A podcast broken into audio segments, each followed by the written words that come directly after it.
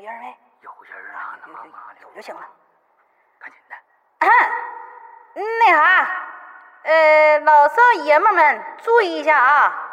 我是鬼影村居委会的，这手里头活先撂下，跟大伙儿说个事儿啊。这个为了丰富咱村的业余文化生活，从这周天起，也就是公元后两千零一十五年八月十六号起，咱村儿那个叫叫叫叫啥玩意儿？你咋这还记不住呢？鬼语者是呗？干啥呀？你说他这家门咋起这么土呢？真是。俺们村儿，呃，鬼语者文艺队里头找了十个最会唠嗑的人儿，给大家讲讲闹鬼的事儿啊！你妈，讲的老瘆人了，跟你说。每天晚上八点钟，在在这歪歪，在还记不住呢？啥地儿歪歪嘛，歪歪败家老娘们儿，你这歪歪是个啥玩意儿？歪歪那车号不给你写在上面了吗？呃，就在 YY 电台的幺七幺九五九六二号那个苞米盖子地里头举行为期五天的故事汇演。呃，再说一遍啊，是 YY 电台幺七幺九五九六二号苞米盖子地里头，为期五天啊。那个每天俩人儿，一个大兄弟，一个大老妹儿，可带劲了，给大家讲故事啊，这个老好听了，老给劲儿了。呃，欢迎大家到时候准时准点来听他们唠啊。那个马扎子、板凳子、毛瓜子、矿泉水啥的自备。你说这没用干啥呃？呃，要注意素质啊，那啥，那壳啥的别满地乱撇啊。还不是不还有那招铁柱的事儿吗？哦不那猪给您地呃，了。对了，那个四大队那个赵铁柱，赵铁柱，你管好你们家那花尾巴猪啊，别老上人李二狗家去拱人白他地儿去，听见没？再让李二狗跟我告状，我扣你工分儿知道不？没了。就就就就这些啊，没了，就这些。大伙儿记准时间啊，麻溜的说的。行行行行，我走了。那啥，跟你家李秃子说一声啊，我晚上找他喝酒去啊。哎这这玩意儿咋咋关呢？那不就就哦那关那呢。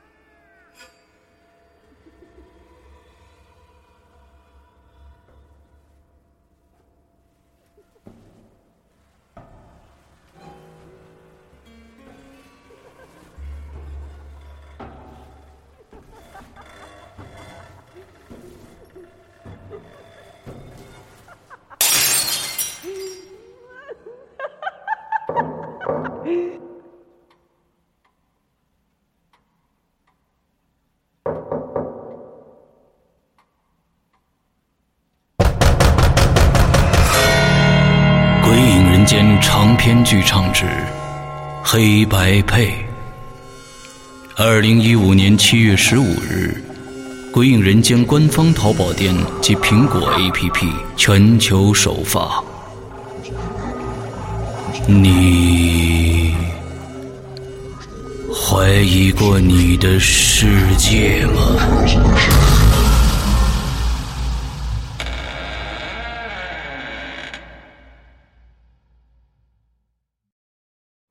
各位听众，大家好，欢迎收听影留言，我是石阳。各位听众，大家好，我是龙鳞。呃，上个星期，其实从我们上个星期四开始啊，嗯、大家的很多的注意力已经转移到上个星期发生一个非常可怕的一件事情，就是天津的这个大爆炸。嗯，那之后呢，我们看到了各种平台的各种各样的舆论啊、爆发出来。嗯，有指责啊、有心疼，呃，有各种各样的这个方向的这种呼声出来。那么其实呢，嗯，作为《鬼影人间》这个平台，我想跟大家说的是，请大家保持一颗善良的心就 OK 了。呃，我觉得我们呃，只要保持善良的心去面对这件事情，做的事情就是对的。因为我们看到了当时有很多的嗯，这个北京。这个天津周边的城市的人啊，半夜就赶过去了啊，帮助救援呐、呃，献血啊，各种各样的事情啊。完了，还有呢，就是说，嗯，有一些人就是通过一些我们现在的平台发布一些消息，说我们这边有免费的住宿提供给大家，各种各样的事情。那其实还有一些爆出一些新闻说这个。不对，那个不对啊！我我觉得我们没法判断，现在已经没在在在现在目前的这样一个社会状况下，我们也没法判断孰孰真孰假了。所以，我们也我觉得我们只要保持一颗心，呃，没有没有能力去到现场的，我们就祈祷，我们就为这些呃在这个这次灾难当中逝去的人们，包括呃。咱们的老百姓，还有我们最英勇的这些消防战士，我们为他祈祷。我们只能这个样子，呃，所以有一些嗯不必要的愤怒啊，其实我觉得有一些人是在煽风点火，或者有些、嗯、不切合实际的报道在发生出来，所以有时候我们也蛮没法判断是什么什么真什么假。我的论点就是，我们抱着一颗善良的心去面对这件事情就好了。嗯。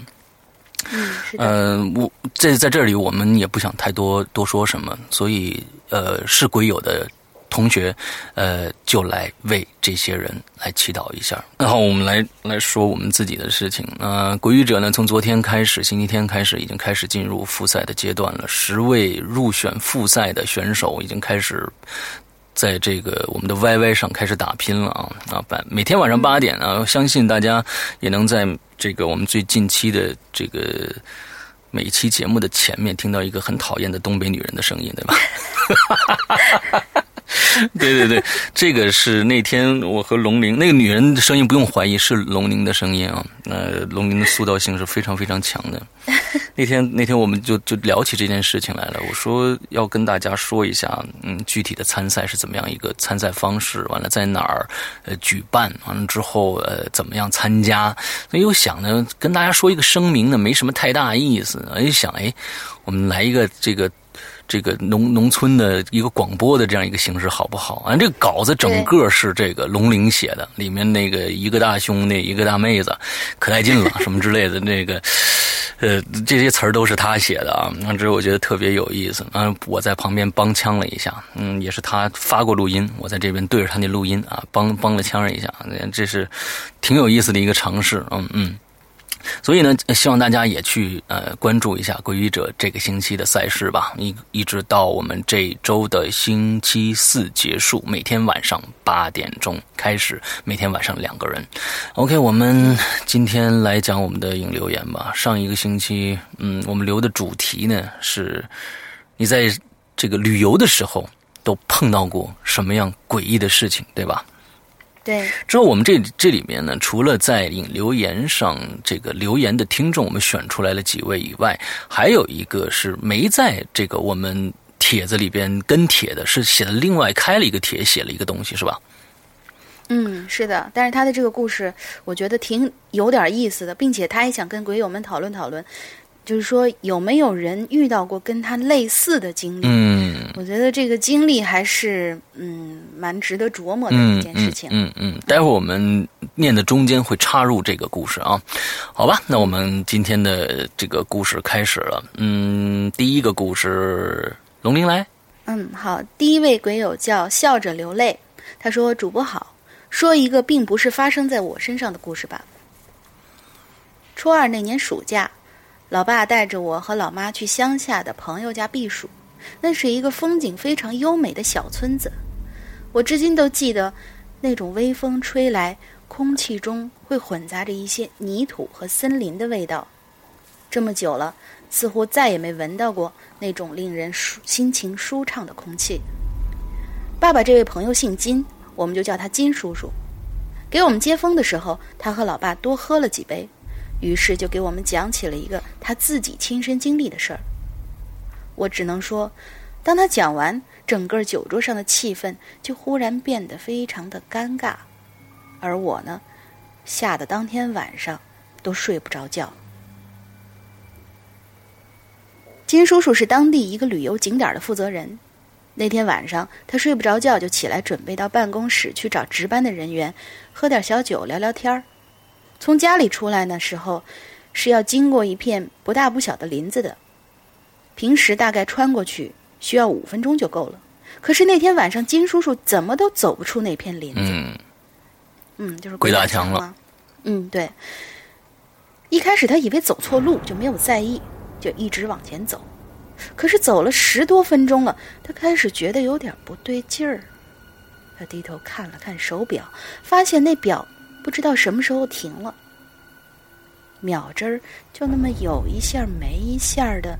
在摆着，他开始有点冒冷汗，拿着手电筒的手也开始发抖。但是他不管别的，只是低头往前冲。他说：“他知道那片林子曾经是有一个日本人的据点传说也非常多，但自己从来都没有遇到过。”他不敢多想，只想着冲出去就没事了。但是就在这个时候，他突然停住。手电筒照向前方，隐隐约约的看到光束的尽头，有一个模模糊糊的人影儿，白色的，应该是个女人，因为那个人的头发特别的长，一直披散着，蹲在地上，好像在哭，又好像在采花儿，可是他就那么蹲着，一动也不动。金叔叔不敢再往前走，往后退。可是他连腿都动不了。就在他脑子一片混乱的时候，那个影子突然间就抬起了头，看向了金叔叔。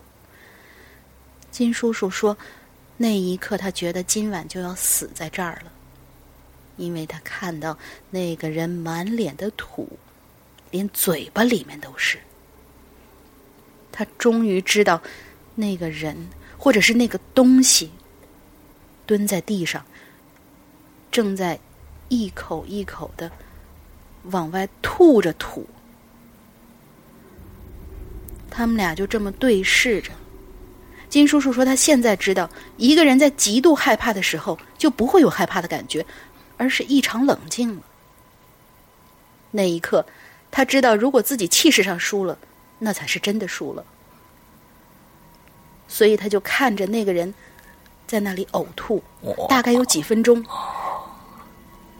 好恐怖的！我嗯，我想我想插句话，就是他为什么能够确定那个人是在吐而不是在吃？哦，对，吃应该是有动作的。嗯嗯，因为可能从这个这个他的吐都是从这个嘴里面出来的嘛，往外倾泻是有可能对。啊，那个场景，那个场景其实它是比吃进去更可怕。对的，对的。嗯，对。好，我们继续往下。大概几分钟的时间，那个东西突然不吐了，而是站起来，轻飘飘的走进了林子的深处。金叔叔说，他一直看着那个东西飘着，看不见了，他才敢动。这个时候，他再也不想往前走，就开始往家里面走。这一次只花了几分钟就到家了，他坐在家里面，身体开始不停的出冷汗，那个样子把婶婶也吓坏。金叔叔看了一眼手表，发现表居然又重新跑了起来，可是那时间却比他出门的时候快了有三个小时。故事就这样结束了。当时他讲的时候真的是很吓人，可是。更多的细节，估计只有他自己才能体会到吧。嗯，嗯，这个兔土啊，一般就一般我们我们我们恐恐怖片里面，我当时看到这个故事，就是就是我觉得就挺有意思的。为什么？就是说大家看到的一般都是一个女人站在那儿，或者是怎么样的啊，蹲在那里，好像是在采花我觉得这种细节是非常好的。然后他又在那儿，他不是吃土，而是在吐土。那大家想想，他肚子里都是什么？这是对呀非常瘆人的一个东西。而而且就是这个应该是就是那种可能已经是被埋掉的嗯嗯嗯什么从里爬出来的对，爬出来以后，那他肚子里什么乱七八糟的 吐，他没给你吐点别的就不错了，只是吐，我觉得。OK，我们来看第二个故事啊。第二个故事的、呃，这个听众呢叫 D Lucky 三啊杠三 D Lucky 杠三啊，他说这故事非常短啊。山哥，龙鳞姑娘好，龙鳞姑娘啊，嗯，一直在收听你们的节目，最喜欢《鬼影人间》没有之一啊。事情呢是这个样子的，我大学的时候啊去采风，地方呢是安徽的古镇宏村。风景是相当的不错啊！大家可能我没我没听过这个地方啊，大家可以去查一下古镇宏村，安徽的啊。不过呢，嗯发生了一件非常恐怖的事情。我们的住宿环境呢还是不错的，男生呢都在一楼，女生啊都在二楼。一天晚上，睡得正香的哥几个被巨大的敲门声给吓醒了。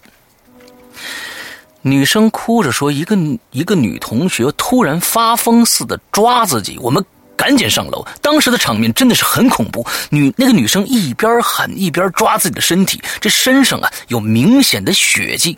我们几个男生过去按住她的四肢，叫来了医生，打了一个安定，打了一针安定啊，这女生才稳定下来。这事后啊，就问这个女生是怎么回事，她自己也说不清楚。”这临走的时候啊，我们几个就问这旅店的老板娘说：“这你们这以前是不是也发生过类似的情况啊？有没有什么不干净的东西呀、这老板娘就说了一句话，说：“你们呢，也别太在意了，啊，我们这都已经习惯了。”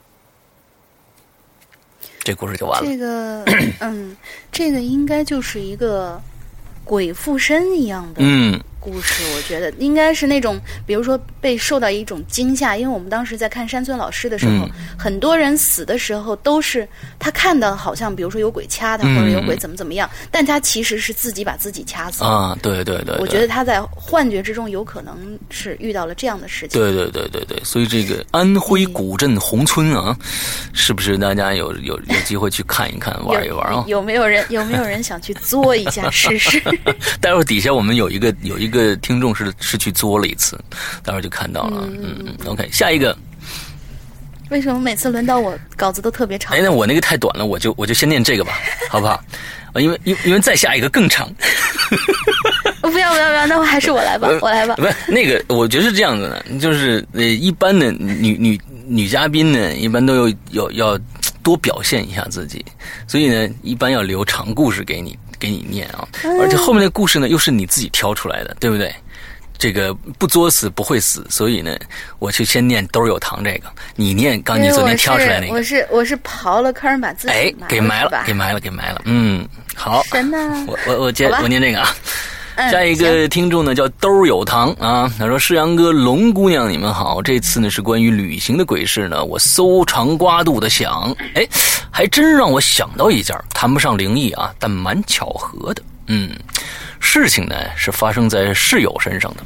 第一次发帖，希望能被读到啊。闲言少叙，直入主题。嗯，这个事儿啊，来自室友李，姓李啊。二零一三呢，二二零一三年呢，我在青岛啊认识了这个室友李，他是和我正好相反的类型。我是每次啊都做了详细的这个旅游攻略才出发的，而他呢平时总是晕晕的啊。旅游之前呢，他一般什么功课都没做，总是来一场说走就走的旅行，够任性。嗯，这小李啊，第一次去山东泰山的时候呢，是自己一个人去的。碰巧呢，在火车上遇到了，也是也是去这个爬泰山的这个驴友了。然后呢，他就打算跟着他们走算了。啊，就是反正他也没什么这个做什么功课啊，就跟着驴友走算了。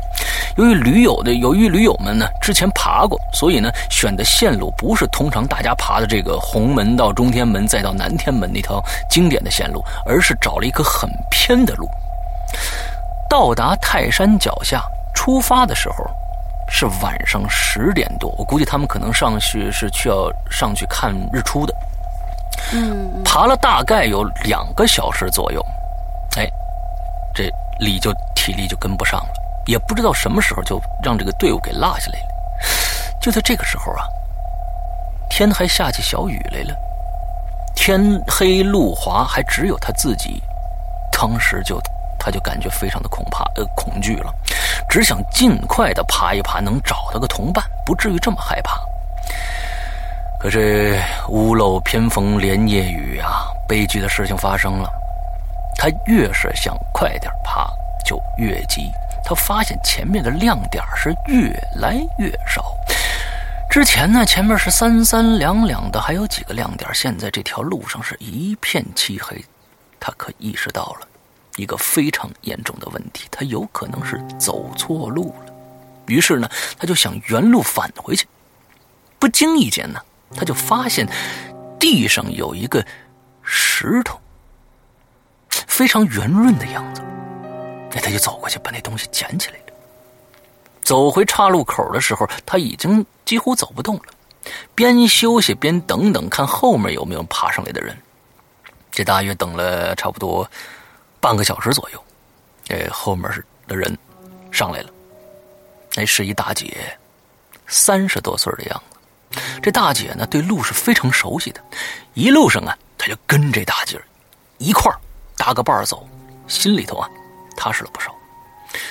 这一路上走走停停的，爬到了山顶，天都快放亮了。这个时候啊，他发现捡的这块石头啊，外形是很像一个观音的。他仔细看看呢，越看越像，尤其是从侧面看。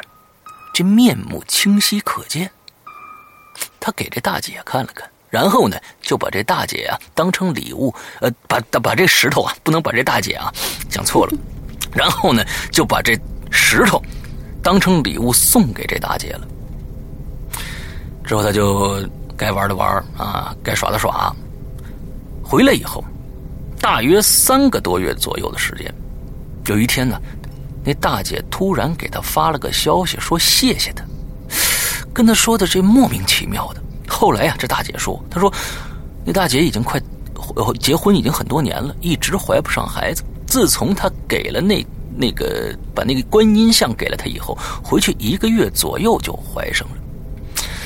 这大姐相信我是这个小李啊，是他的贵人，送给他了一块送子观音，让他交上了好姻。细想想呢，蛮巧合的。这结婚很多年一直怀不上，得到了观音像以后就怀上了。到底关不关这个观音像的事儿，还真是很难讲清楚。不过大姐是深信不疑，就像我自己一样，就是我们这个兜有糖啊，就像我自己一样。高考的时候呢，把作文题目啊压中了，是一字不差的那种押中了。那你是走走了这个狗屎运了，真的是太难了。这个，你要问我怎么押的？那 我只能说是瞎蒙的，自己看到题目都惊呆了。也许冥冥中有些东西就是命数吧。做好事，莫问前程。也许好运就在前方，等待着你。哎，我觉得这个话说的是真没错。呃，是的，做好事，真的是，呃，日行一善啊。看扶老太太过马路啊什么的，这些都是要善事啊。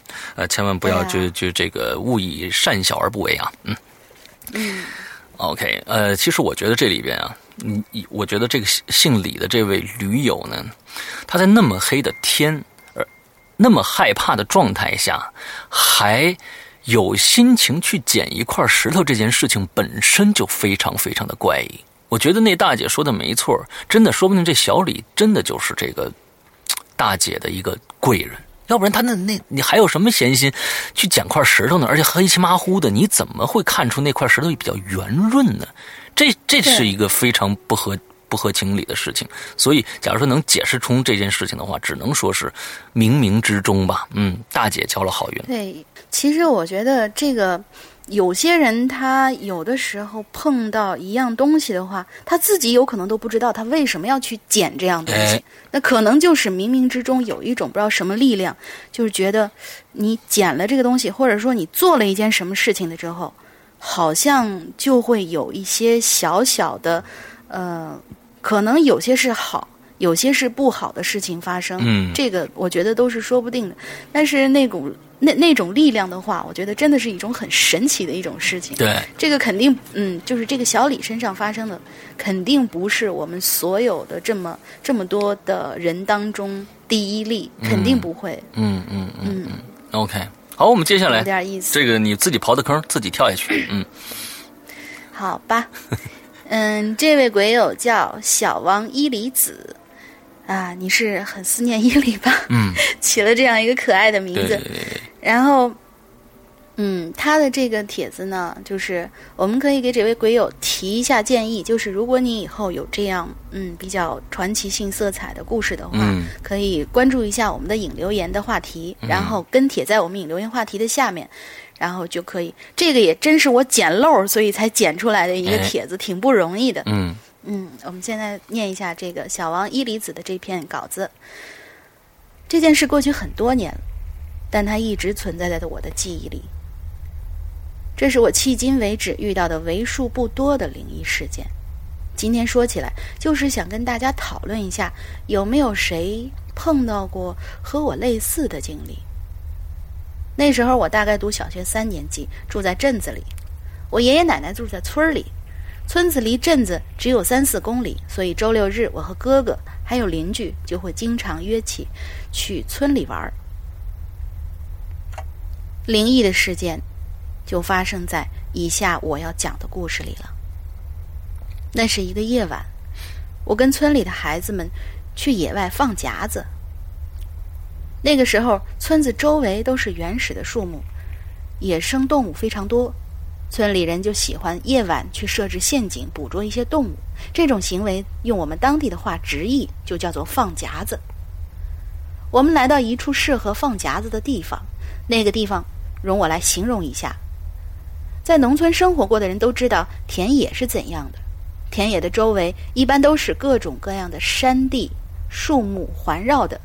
我们找的地方就是在田野边的一块灌木里灌木丛中。带我去放夹子的几个村里的孩子都比我要大六七岁，所以他们叫我留在外头。还有另外一个小孩儿跟我待在一起，因为灌木丛里不知道会有什么，进去可能很危险。就算进去了，也帮不了什么忙，所以我们只能在外面等。我站在田野边，觉得很无聊，眼睛就四处看。当我看向西边的时候，我突然被惊呆了。那是一个距离我大概三四百米的地方，我看到了一个形状长得和不倒翁差不多的黑色的东西。那东西挺大，可能是那时候还小吧，所以觉得那东西挺大。那个时候觉得这东西起码有一层半楼那么高，有两颗发着红光的眼睛。那眼睛给我的感觉就像是夕阳将要下山发出的余晖，然后还有很长很长的从头顶垂到臀部的头发。一楼半那么高的一个东西，还有这么长的头发，诶，这是这挺瘆人的。这挺瘆人的。嗯，接着来。嗯，不是，如果他是一个，如果他是一个人的话，他怎么可能长到一楼半？如果他是一个石头的话，那怎么可能长头发呢？对，接着来。嗯，好神奇的一个东西。嗯，我不知道那到底是什么。说它是人，可它却长着不倒翁的模样。它没有手，只有很长很长的头发和发着光的，也不知道是不是眼睛的两个红球。我回过神儿来，就指着那东西小声问旁边的伙伴说：“哎，你看那儿，你看到那东西了吗？”他顺着我手指的方向看了看，然后说：“那四周黑乎乎的，哪有什么东西啊？”可那东西分明还在呀。他说他看不到，我心里就开始发毛了，我就不敢再去看那东西，就把视线移开了。不知道过了多久，我又偷偷的瞄了一下那里，就发现那个东西已经不见了。第二天，我把这件事告诉了爷爷，爷爷什么都没说，但是感觉他心里头好像有什么事儿。第三天，也就是星期一了，我回学校上课。上课期间，我总感觉自己的左眼好像看不清东西。中午放学回家时候，我就对母亲说：“妈，你看我左眼是不是有什么？我我看东西总是看不清。”母亲过来就仔细看了一下，然后对我说：“哟，你这眼瞳上怎么长了一个乳黄色的圈圈呀？”我一愣，就赶紧拿了个镜子过来看，发现左边的瞳孔上真的长了一个乳黄色的圈圈。嗯，我顿时就觉得害怕起来了。我怕那个乳黄色的圈圈会慢慢的扩展，然后把我的整个眼睛都腐蚀掉。第四天的时候，母亲带我去了另外一条村子，我看见了一个四十多岁的人，他和普通人长得没什么两样。但他仔细看了我的眼睛之后，就不知道对我的母亲说了些什么，然后就到屋里搬了一条板凳出来。母亲叫我坐下，把上衣脱了，我就只好照做了。之后那个人点了两根蜡烛，烧了几根香，插在我面前，然后就不知道从哪儿掏出了一根很长很长的针和一把半月。半圆形的小刀子，在蜡烛上烧了烧以后，就转身绕到我背后，说了一声“忍着啊”。然后我就感觉到背后一阵刺痛，那真的很疼啊。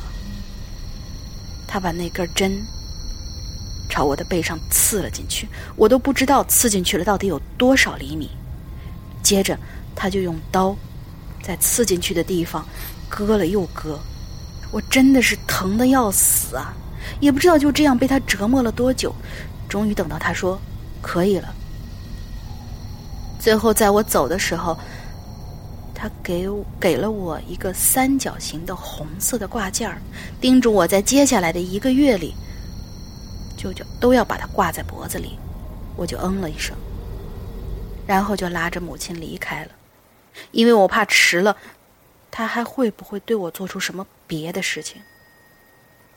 但是说来也神奇，在他对我做完刚才那些事情之后，我睡了一晚，第二天起床照镜子，就发现那个乳黄色的圈圈居然不见了。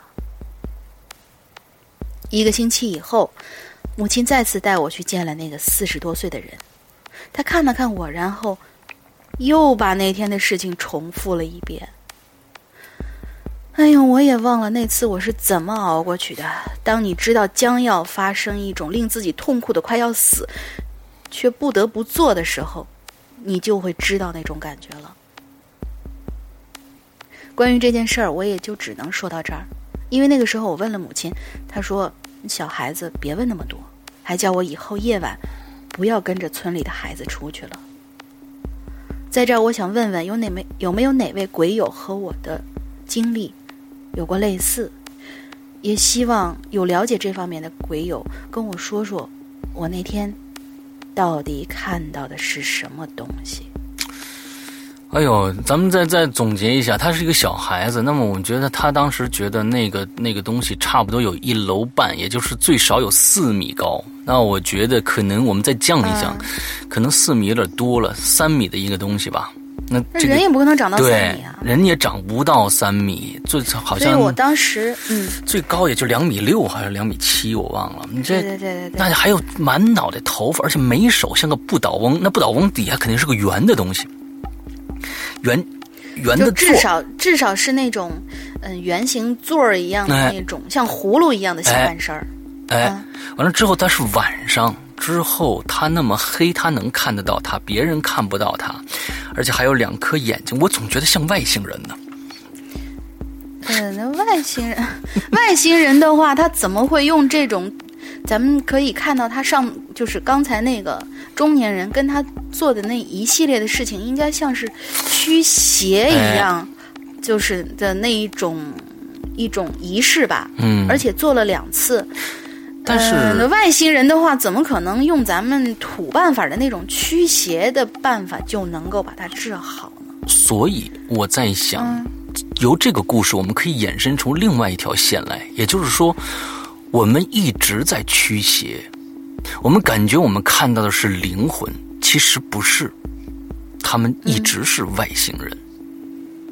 呃 呃，我不知道我这个论点对不对啊，反正我我就想到这儿了，我说，哦，那我持保留意见。啊，这个呃可能我们一直看到的就是外星人，而外星人用这种土，我们想搞土办法只能驱邪，但是我们也没有没有、呃任何的这个例证可以证明这些，呃我们驱掉这些鞋不是外星人造成的。所以呢，嗯，我我们我们在这里讨讨论这件事情呢是非常非常可笑的一件事情，呃，所以呢，就请大家像刚才我们这个小王一离子啊，就是说的这件事情，大家要真的能碰到的话，哎，给我们解答一下，之后我们在以后的节目跟大家分享。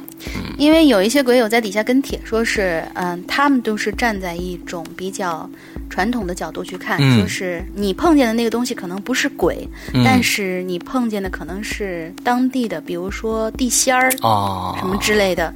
他他的意思就是说，你碰到了这些地仙儿，然后你你可能当时的那种注视，嗯。让他觉得你对他是不敬的，嗯，所以才嗯。就是给你一点小小的惩戒，嗯嗯嗯。嗯，这是另外一个说法。对对对对，因为现在我们只能好像用我们的常理去分析这些事情啊，就没有一个一个想从科学角度去那么呃准确的一个描述。嗯，但假如但是我觉得，嗯，但是我觉得常理分析的话，呃，严格的来讲的话，无论是就是这种鬼神或者说外星人，嗯，他都没有确切的被证实过吧？对啊，是没有被证实过，所以说现在我们就只能是这个，就就就说一句话，就是以讹传讹，或者是、嗯呃，这个我们只能臆想着一些用我们可以去解释的一些方法去解释它。所以，哎呦，真的不知道是呃这个 这些事情，像看到了一个，我觉得他这个这个状态是非常非常有意思的。他不是看到了一个白衣女人，或者是一个红衣女人，一个非常具象的一个东西，而且看到了一个跟不倒翁一样。这是我们在在引流言里面第一次听到鬼友说有这样的一个东西存在，差不多一楼半那么高，一个像不倒翁一样没有手，但是有两颗非常非常红的眼睛这样的一个物体。哦，那这个物体是什么？好像因为我记得在日本有过这样的传说，就是有些那个像树林子里边，嗯像道道边就会放着那种呃石雕的那种小佛对龛，对对对对，但是你起初看起它好像不太就是，呃，不太显眼的样子。但是嗯。如果你敢于冲撞他的话，那你这个人下面一定要是的是的。就就可能会倒霉。比如说你碰倒了，但是没把他扶起来，怎么对对。对对，样的那种。一般。所以我就觉得，嗯，既然我们说红衣女鬼啊，然后白衣女鬼那些可能都是鬼，那么这个有没有可能就是某一种神。精灵、精灵嗯。或者是神仙？嗯，嗯，也有可能，嗯，好吧是，有有有知道的朋友跟我们说一说啊。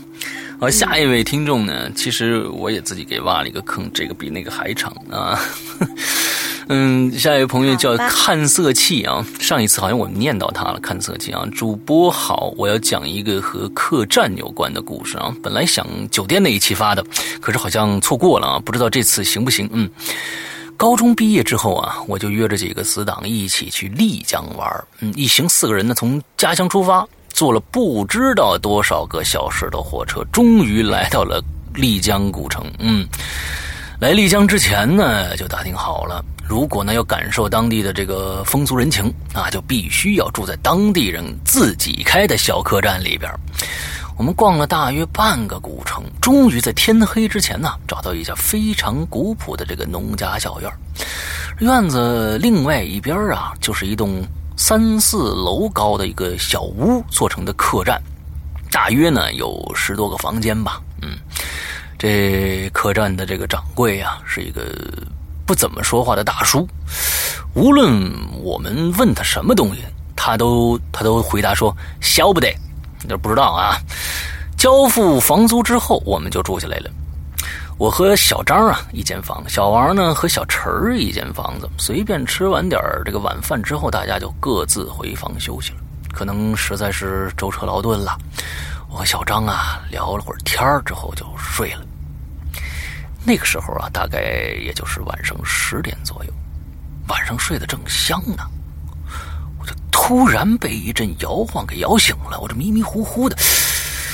房间里又是漆黑一片，我就根本看不清是谁在那咬我呢。这看轮廓呀，像是小张。我就突然想起来，睡前我和他讨论的，说：“哎，如果我这晚上打呼噜怎么办呢？”他还开玩笑说：“如果我要真打呼噜，就把我叫醒了。”啊，我想了我可能是不打呼噜啊。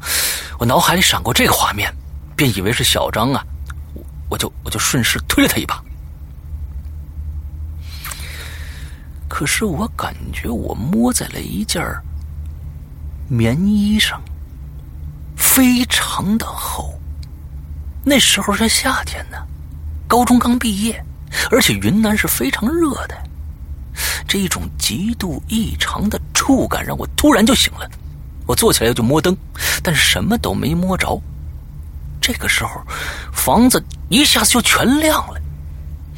房间里极度不协调的画面呈现在我的眼前了。我左手边房子的另一侧是小张半裸着身子还在睡觉，我前面这个人身穿一件军大衣，做出了开灯的姿势。他一手摸着房间门口的电灯开关，一手提着个热水壶。我仔细一看。原来是那个掌柜的，哎，他正在用一种打量的眼神看着我，又快速扫了一眼整个的房间，然，然后呢，面对着惊诧的我，冷冷的又带着点颤抖的说：“嗯，你你们怎么不不来拿热水呀？我不是告诉你们十二点之前你过来拿热水的吗？”我被这突如其来的问题给懵问懵了，我什么也说不出来。那个时候我还年轻呢，如果换成现在啊，我肯定是要骂娘了。我只不过只不过吞吞吐吐的说：“我说，啊，不不不不用了，谢谢啊。”掌柜就放下热水壶，把灯关上，把门掩上，在门外跟我说了一声：“你你记得把门锁上啊。”我隐约就感觉有点害怕了，确切的说是全身在发抖。我跳起来就把门就给锁上了。我突然想起来，觉得有问题。哎，我们下午来订房的时候，这掌柜根本没怎么说话，只会说那个消不得。嗯，他根本就没说过什么让我们来拿热水壶的事儿啊。我便用耳朵贴在木门上听门外的动静。我发现他的这个脚步又往小王和小陈的这个房间去了。我听见他用钥匙打开了房门，然后就是一阵寂静。我就突然感觉有点恶心了。他妈，这房这掌柜是不是有病啊？刚想开门去理论，突然就听见掌柜发出一阵惊恐但又刻意压低音量的声音。真的有鬼啊！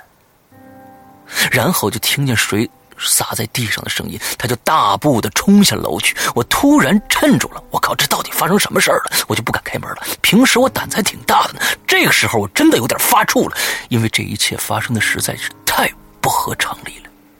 我就过去赶紧把这小张给摇醒了。我说：“哎，隔壁好像出事了，咱们赶紧看看看看去吧。”哎，谁知道这小张根本就不理我，转过去又继续睡了。我这一看表，这现在已经是凌晨三点多了。我越想越害怕，我就打了小王的手机，竟然说是无法接通。那小陈的手机也是一样的，我只感觉门外呼呼的吹进冷风来，本来还觉得有点温热的湿热的天气，忽然我就打了几个冷颤。我就披上衣服，一直坐在床上等天亮。我想到的，嗯，我想到时候再去看看，但是我觉得头越来越沉，感觉自己也倒下去了。我觉得这个勘测器啊，你和这个小张有点不不不太那什么啊，应该赶紧出去看看对面发生什么事儿了。嗯，可能太害怕了，可能太害怕了。嗯，接着讲啊。可能我是我是觉得这个这人其实前两天我们好像还那个嗯和朋友讨论过，就是说在危险发生那一瞬间，嗯几乎很多人都是没有办法做出很理智的事情，比如说嗯嗯冲出去，比如说大喊，比如说遇到危险赶紧跑，嗯而是就是愣在原地不动或者缩起来的那一嗯种。嗯嗯我觉得这是一个人的本能。嗯嗯。好，我们接着来讲啊。第二天醒来，这大太天大太阳已经已经非常大了啊。小张说：“哎，我说你你怎么半半天都叫不醒啊？”哎，不是，这是小张说的是吧？啊，好，对，小张说的，你怎么半天都叫不醒啊？你快起来呀！咱咱咱们咱们这就走了。我说怎么了？哦对，哎，小小王和小陈呢？小王说，小张是说，他们俩半夜跑过来敲咱们房门，说看见他们屋子里有个女人蹲在那墙角哭呢。我和他们再去看的时候，发现屋子里根本什么都没有啊。哎，我就突然想起来了，昨天我不知道怎么就睡着了。这小张就继续说：“我跟你说啊，这一大早掌柜就过来找我们来了，说叫咱们退房呢。他他有事要回乡下，说说会回老家。哎，你说这事奇不奇怪呀、我也觉得非常的有意思了，我就把昨天晚上我碰到那些事儿讲给小张听了。又接着呢，我们就到楼下去退房去了，就问掌柜怎么回事掌柜就说呀：“实不相瞒呐、昨天我看你们其实是五个人来住店的，你们这身后还跟着个女生呢。但但你们说要开两间房，也只也只给了我们四张身份证，我就觉得非常奇怪。后来我就注意到，就无论你们在聊天还是在吃饭，你们都和那个女生没交集，她就是静静的跟在你们后面，不说话也不吃东西，反正这女的长得就挺普通的，就是那种完全记不住脸的样子。但是我看着她，我就觉得冷。你们晚上回房的时候啊，我就看着她非常诡异的对我笑了一下，我就觉得浑身都像被冻住了一样，特别冷。这才我晚上借口说给你们送热水去，想上去看看。一开始我到你们房间，就你们俩人，你们房间我我什么都没看着。后来我就去另外一间了，我就发现那女的就站在那房间中间，那俩男生都睡着了，这女生就就用手啊指指点点的，这嘴里还念叨呢。我就急忙问了，我说他他他说什么了？那掌柜说，哎，我就听他说，他说点兵点将，骑马打仗，头破血流，死了算球。我一下子被吓着了，我就用那水啊泼他，然后就跑下楼了。听到这儿啊，我觉得这可能是这掌柜的这辈子说过最多的话了。于是呢，我们就赶紧的退房。后来呀、我们只是到了一个寺庙里，匆匆的拜了拜，就结束了这次旅程。可就在我们回去的这火车上，我和小张坐在硬座上打瞌睡，我就隐隐约约的感觉前面有个五六岁的小姑娘在对着我们笑，我也就朝她笑了笑。然后呢，我就想起包里还有糖什么的东西可以给她吃，可是我一翻包，我就听着这小姑娘啊，用非常稚嫩的声音，用手指着我们俩说：“点兵点将，骑马打仗，头破血流，死了算球。这个时候，我的手就顺势摸到了我的那个热水杯。好，这个故事讲完了。我我觉得这个故事真的挺瘆人的。嗯，这这这，呃，尤其呢后面其实还有搞笑的成分在里面。大家细想啊，他就摸向了热水杯之后呢，可能拧开热水杯泼向了那个小女孩，对对对你知道吧？对，要要泼的。但是这小女孩真的存在吗？是可是这个嗯，一是这小女孩到底存不存在，另外就是说，如果这个小女孩说的嗯。只是他们当地，比如说一个很那个流行的一个很古老的童谣的话，嗯。那她怎么知道这个人之前曾经经历过这个事情，而且碰巧嗯。又跟他在同一个车上，然后还对着他们笑，对着他们说。对，所以这个小女孩有可能是好姐妹跟着他们一起出来。嗯，可是可是那个掌柜说是那个嗯，之前看的是五个人，那个女的应该是一个成年人，对，肯定可是这回是一个小姑娘，很小，五六岁儿的样子。对的，对的，对。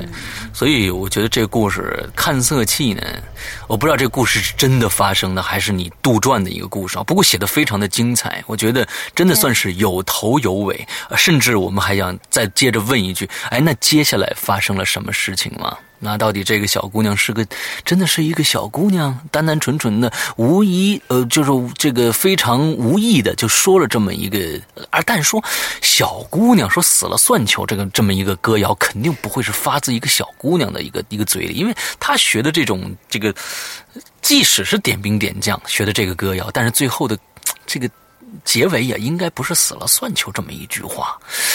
所以我我总觉得，嗯，可能后面还你知道吗，石阳哥？我我突然感觉到有有这么一个说法，就是说、嗯他们当时到了丽江以后住进这个酒店，那可能就是这个灵体它的地盘儿。嗯嗯。嗯，就是说在那个地盘儿上面，它的那个灵体的那个能就是磁场吧，就是能量场是很强大的。嗯。但是他们在坐在回去的火车上，距离这个地方越来越远，那个能量场就越来越小，是不是有可能影响到她的整个形态？比如说，她之前是一个大姑娘，现在是个小女孩儿，然后等到他们回到家以后，这小女孩就会不见了。啊，就是这个灵力是越来越弱，越来越弱。我觉得有有有这种可能吧。啊，。对对，我们以后呢，在引流言里面呢，开开辟一个新的课堂，就是龙梁讲呃龙陵讲灵异啊，嗯，之后 这个我得，这个我得等着掌柜一起来，我们俩来讲。嗯，对，呃颇有研究啊，我们这这个这个说的啊，有有头有脸儿嗯，OK，我们下一个下一个啊，来，嗯，这个鬼友叫 Legend Three，Legend Three。嗯，两位主播大人，你们好啊！上一次第一次留言就被你们读到了，好嗨森呐、这周看到了这个话题，感觉专门就是为我准备的哟。嗯上次留言中我也说过，我是个喜欢徒步的人。要说旅行鬼事儿，那就是有料来报了。选几个简短的讲给大家听吧。这几个简短的加起来是很长的哟。嗯，三个，嗯 好，第一个，他题起了题目叫“川藏路上”。故事呢，发生在最近几年很火的徒步路线川藏线三幺八上。二零一三年的十月份，那年我刚好大四，工作找好，实习搞定，毕业还早。实习的时候呢，存了一小笔钱，刚好可以逍遥一下。故事的起因就是某个晚上，我在成都锦里附近的青年旅社玩杀人游戏，玩到夜里凌晨就没有回学校，大家就在一起聊天。忽然就有人说：“哎，现在川藏线上好美的，我们走走一趟川藏线吧。”然后大家就就近收拾好装备，第二天一早就上路了。搭车是很顺利的。第三天从雅，第三天以后从雅安出发，我们一共八个人，基本上是两人一辆车。我和另外一个哥们儿一直是一起搭车的。嗯，我们俩还在搭车的时候，他就用开玩笑的口气对我说：“大腿啊，呃这大腿是这位朋友的绰号，他出去玩的时候都会用这个名字。嗯大腿啊，昨天我做了一三个相同的梦，我梦到我从悬崖上掉下去了。哼，今天正好啊，你丫要跟我一起搭车，出了事儿，咱俩可就救了伴儿了。当时我也是年轻气盛，再加上他这么一开玩笑的说法，我肯定就不信呢。我就跟他说：“你丫吓唬谁呢？不就是想跟妹子一起搭车吗？你丫至于吗？”我俩就这么一起聊了会儿天儿，就搭上车了。那司机呢是个江苏人，很健谈，跟他表弟一起自驾川藏线。聊了一会儿，渐渐就有点累了，司机大哥就跟我们说：“哎，你们睡会儿吧，我开着稳点儿。”可我刚迷迷糊糊的，就突然听见到一声巨响，接着就是天旋地转，接着我就感觉我被抛飞了，再接着，啊，不好意思，我就断片儿了。后来醒过来的时候，发现我在路边躺着，有很多车停在路边。我一打听才知道，我们搭的那辆车撞在电线杆上，然后冲下悬崖了。我是在车掉下悬崖之前被甩出来的。后来到了医院，跟我一起搭车那哥们儿和司机大哥都是一身伤，但还好，只是皮外伤，有骨折的，但是不严重。但司机的表弟就掉进青衣江里，死了。后来我问我这大车的哥们儿，说你之前说的那个做梦的事儿，是真的吗？他非常认真的跟我说，是真的。哦，嗯，从车掉下去完之后被甩出来，这真的非常非常危险，嗯真是大难不死啊！嗯，我嗯而且就是说他的这个梦，呃，人家都说是梦是翻的，反着的，对，对对对对对，也就是说你梦到的可能是我们掉下去了，但实际上我们没掉下去，还好还好，嗯，这真是一个很幸运的一件事情。对。第二个故事，我觉得是这样，呃，我们请龙鳞呢，呃，有很多人都说龙鳞的声音特别像清雪的声音，对吧？你知道我们用我们欢迎龙鳞用清雪的这个这个播讲方式来讲一下 《消失的导购》第二个故事啊，来，我都没听过啊，试试啊，哎，好吧，好吧，好吧，嗯。第二个故事叫《消失的导购》。今年三月份到五月份，我一直在东南亚旅行，在越南那儿有个朋友喊我帮他带越南的特色服饰，叫奥黛。我们这一行人呢，到达惠安，我就和几个同行的小伙伴去当地一家比较有名的裁缝店里定做奥黛。接待我们的是一个本地的美女导购。我们商量好价钱，给了具体尺寸后，导购就说要去给我们正式开订单，然后交钱。但是他过了二十分钟都没有回来，我们几个人就急了，就问其他的导购：“你们那个工号三七二的导购去哪儿了呢？怎么还没回来呀？”结果其他导购就说：“没有这么个工号的导购啊！”我不信呢。其中有一个小伙伴就把之前三七二导购的名片给我拿过来，但是那张名片竟然变成了一张白纸。那一时间，我们觉得后背凉飕飕的，几个人一起回了住宿的酒店。当然，这件事就只有这么多了。但是一个活生生的人就这么蒸发了，还是比较诡异的。后来有人说，你们是不是记错了工号啊？记错的几率其实是可以忽略的。工号是当地导购告诉我们的，我们几个人英文都不错，不可能全都记错。而且就算记错了，那么那张变成白纸的名片儿，又该怎么解释呢？哎，大家觉得像不像清雪啊？嘿嘿嘿，嗯，我觉得我跟清雪还是差很远的。嗯嗯嗯，但是这个这个味道是已经非常足了啊。好，第三个故事接着来。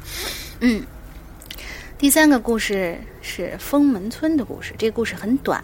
嗯他说了，在封封门村这个地方吧，被称为中国的第一鬼村儿，主要是各种传闻，大家可以自行百度一下。当年我也去封门村探过一次，结果呢，真是被吓尿了。深山老林里，断壁残垣，安静的让人心颤。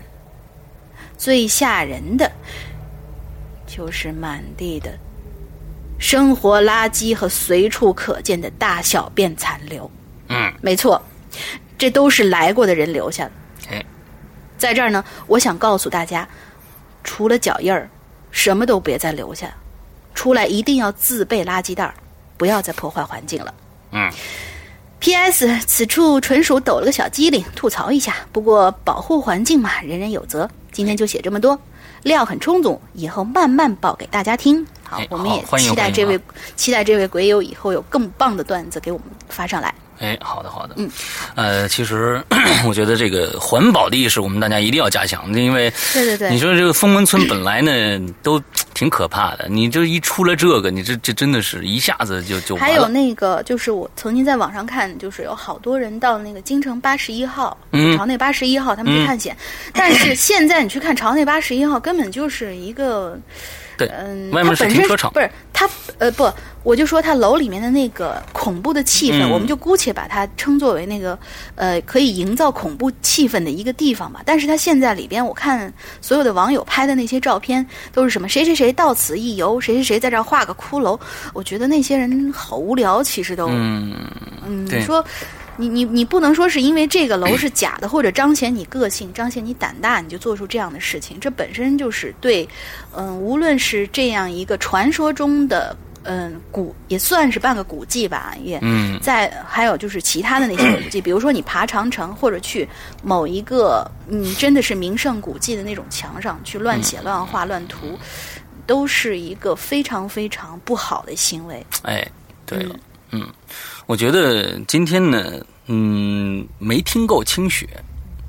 所以，今天我们最后一个故事啊，我们我们故最后一个故事也也请龙最后鳞用这这个，清雪的这个状态来最后这个坑不是我挖的。对对对，我是我挖给你的，对，因为因为你也做了一个呃，我跟大家说一下，就是龙鳞对待我们的每一期节目都非常非常的认真啊，因为最后一期呃最后一个故事呢，里面涉及到一个粤语的读法，那他就。还专门的用一个蓝色的字体来标出该怎样读，完了之后告诉我的自己翻译了一下，找人问了一下这到底是什么意思，完了之后 还做了一些调查。那我觉得不应该浪费你这个苦心。完之后呢，我刚才我觉得，我觉得石阳哥应该可能读这个比我读的好，因为刚才石阳哥还在跟我讨论，哎，这个读法怎么样，还在教我。呃，我昨天也是找我闺蜜的，刚好我闺蜜跟一堆哥们儿在外面 K 歌，嗯那真的是哥们儿，是一群男生，就他一个女生。我说你你你赶紧你救救我，你那边有没有广东的那个朋友？嗯，你给我给我看四个字儿，然后告诉我怎么读，呃然后告诉我大概什么意思。他说，哎。走运，你看这儿这还真有。然后那个哥们儿就给我发了这么一条，但是他们说那哥们儿说他不知道什么意思，但啊。其实吧，我一查我才发现，也许他知道，但是不好意思说，因为这句话可能有一点儿骂人的那个口气。啊。啊，对，就是大家都，待会儿你讲就讲就知道了。我们觉得刚才听清雪没听过瘾。啊，这也是你自己挖了一个坑啊！我帮你再挖一个，完了之后你来，这个整个故事呢，你不说根本就没有人知道好吗？对，呃，已经有很多人都听出来了，哎，说都都都提出来，哎，这个很像清雪啊，呃，确实，我们这个，呃，这个大玲玲是这个清雪的头号粉丝，所以脑残粉儿，哎真的是脑残粉儿。所以呢，他在整个的这个播讲的时候，它能透露出一些清雪的那种那种氛围来，完了之后那种播讲的方式来。所以最后一个故事来，用整个用清雪的方式来朗读。最后一个啊，今天来，好吧，好吧，那就是这这在在在这儿给我的女神 say sorry。好，嗯，最后一位鬼友呢，他叫水妖精。Hello，两位主播好，旅游鬼市今天来分享一家。这个故事的名字叫做《南京鬼市》。话说几年前的一个夏天，单位组织去南京旅游。大家都知道，南京在历史上发生过大屠杀事件。可我们单位的领导是一个非常不信邪的人，之前就听说过，在南京旅游禁忌很多，可他就是不信邪，所以那一次的旅游目的地，领导就特意选择了南京。典型的 “no 作 no 带”的违反者呀！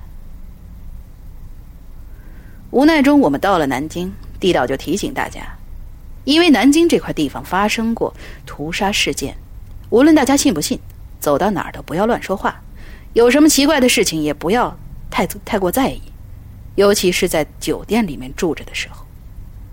当时听他这么一说，其实我们也就这么一听，没太在意。那领导呢，就是更是嗤之以鼻了。于是，就发生了以下一连串的事情。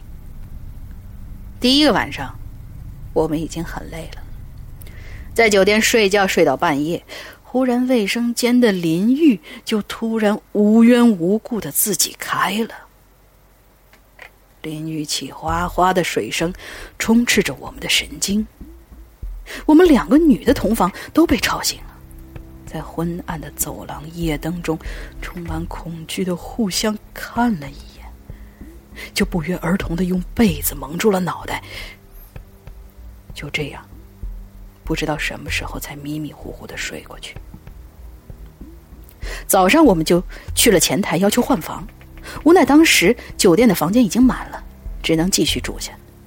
于是我们就要求检查卫生间的淋浴器。服务员看了一眼我们的房号，似乎早有预兆似的回答了一句：“好的，我们会派人检查的。不过，检查了也检查不出问题的。”然后，就在我们等电梯的时候，就偷偷的瞄到那个前台的服务员正在跟另外一个交头接耳的，不知在嘀咕什么。接下来就是第二页。有了第一页的经历，我们都睡不着了，熬到下半夜一点多，实在熬不住了。白天还走了那么累，就睡了过去。这一晚真是煎熬啊，就好像有人在耳朵旁边一直说的话，说着什么，又听不清楚在说什么。用广东话说，就是“鬼死你噶”。在这里我那港。嗯，对对对，那个鬼是吃泥啊！对对对，那个是三声三声。在这里，我要给大家解释一下这句话。呃，这句话的意思呢，就是它出自一个传说，就是说有那些家里没有人给他烧香烛的鬼，也就是穷鬼，他没东西吃，就只能吃泥。泥巴非常下咽的时候，就只能在嘴巴里一直嚼。通常用来形容一个人。就一直自言自语，说话含糊不清，啰嗦唠叨，表达不清他想说什么。最终，我们成功的被吵醒了。一眼望过去，室友，我发现他正缩在墙角上瑟瑟发抖。他看见我醒过来，一下子就蹦到我面前，拽了我，喊了一声“跑”。我们俩鞋都没穿，就夺门而出。出了门之出门之前，还听见卫生间的水龙头正在传出哗哗的流水声。跟第一晚的流水声不同之处在于，第一晚是浴缸上方的淋浴器喷水的声音，而第二晚，第二晚是洗手盆的水龙头打开又关，关了又开的声音。因为太害怕了，我们也没有去睡洗手间确认。第一晚之后，我们的身体所需都是去大堂的洗手间解决了。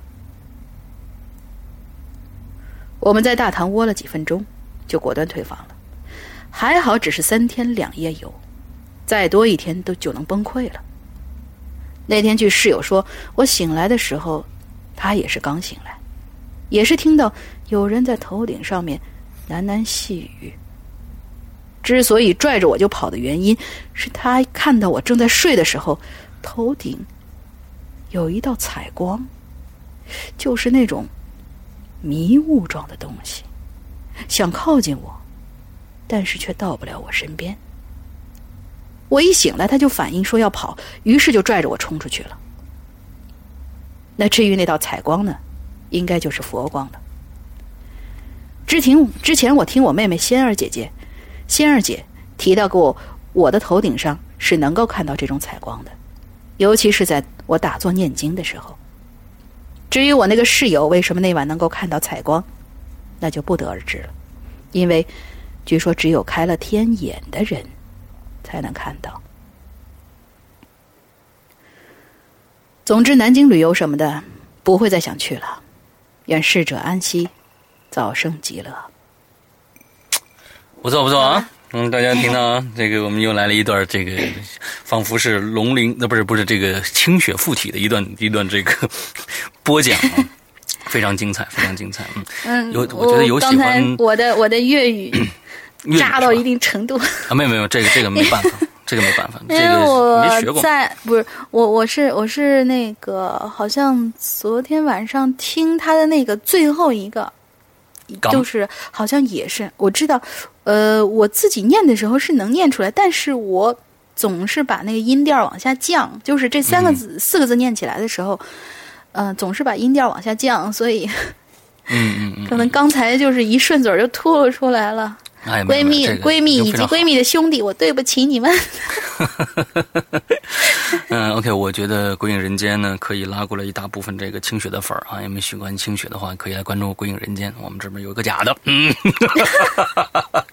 呃，哦好吧，今天我们的节目差不多就结束了啊。那这一次的进群密码呢，呃，是这个清雪，他是谁的死粉儿？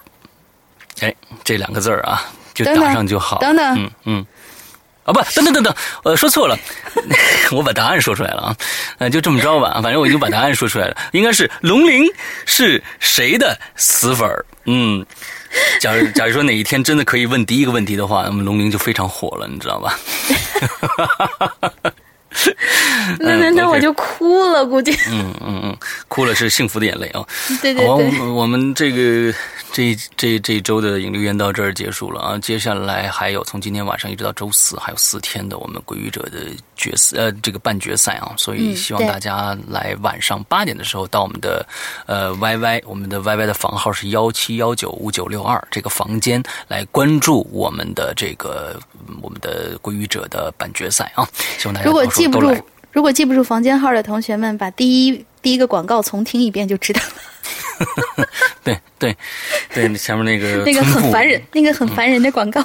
对对，村妇啊啊，大家也就好像对那个那个广告都还是挺挺挺感兴趣的啊，都笑得比较开心。所以呢，在我们星期五的时候，我们开始有一个非常好的一个这个非常搞笑的一个广告，紧接着就是我们重生的大结局第三集，啊，好像有点不搭配啊，就破坏气氛的感觉，不是对不，对我？们现在管这个叫做反差萌。哦，反差萌，对不对？幸亏呢，我们没有把广告像其他的电视剧一样插在中间放，嗯，那就就崩溃了，大家。好吧。我们，今天的节目到这儿结束了，祝大家这一周快乐开心，拜拜。拜拜。